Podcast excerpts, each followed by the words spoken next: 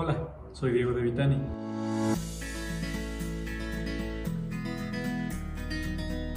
En este nuevo video me gustaría platicarles ahora un poquito sobre la diferencia entre un diamante natural y un cristal.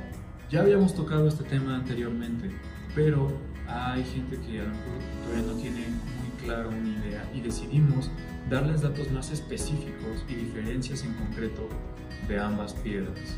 Para empezar, el diamante siempre va a ser la piedra preciosa natural por excelencia.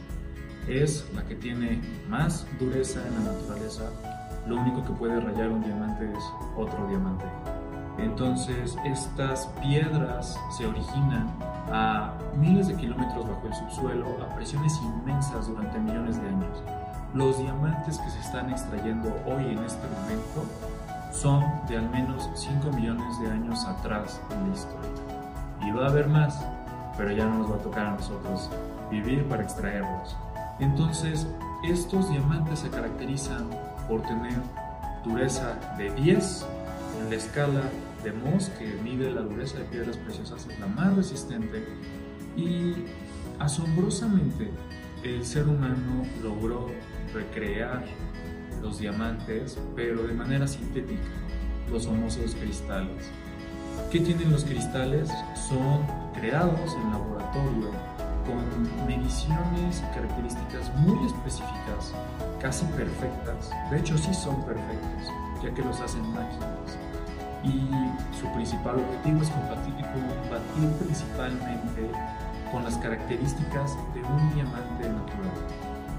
Visuales. En valor no influye tanto.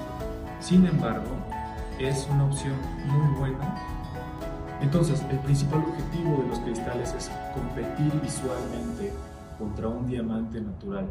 A simple vista, a ojo humano, si tú comparas un diamante natural y un cristal, no vas a saber la diferencia. La única manera es hacerlo mediante herramientas especializadas, como la que tenemos nosotros, con un selector de diamantes. Los selectores de diamantes se encargan de irradiar calor en toda la piedra.